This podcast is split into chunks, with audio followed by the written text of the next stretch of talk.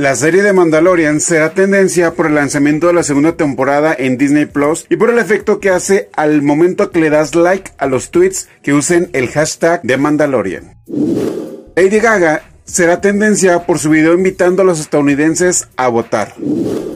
Memo Vázquez será tendencia porque ha sido destituido como director técnico del Atlético de San Luis. Y esto es lo que será tendencia mañana.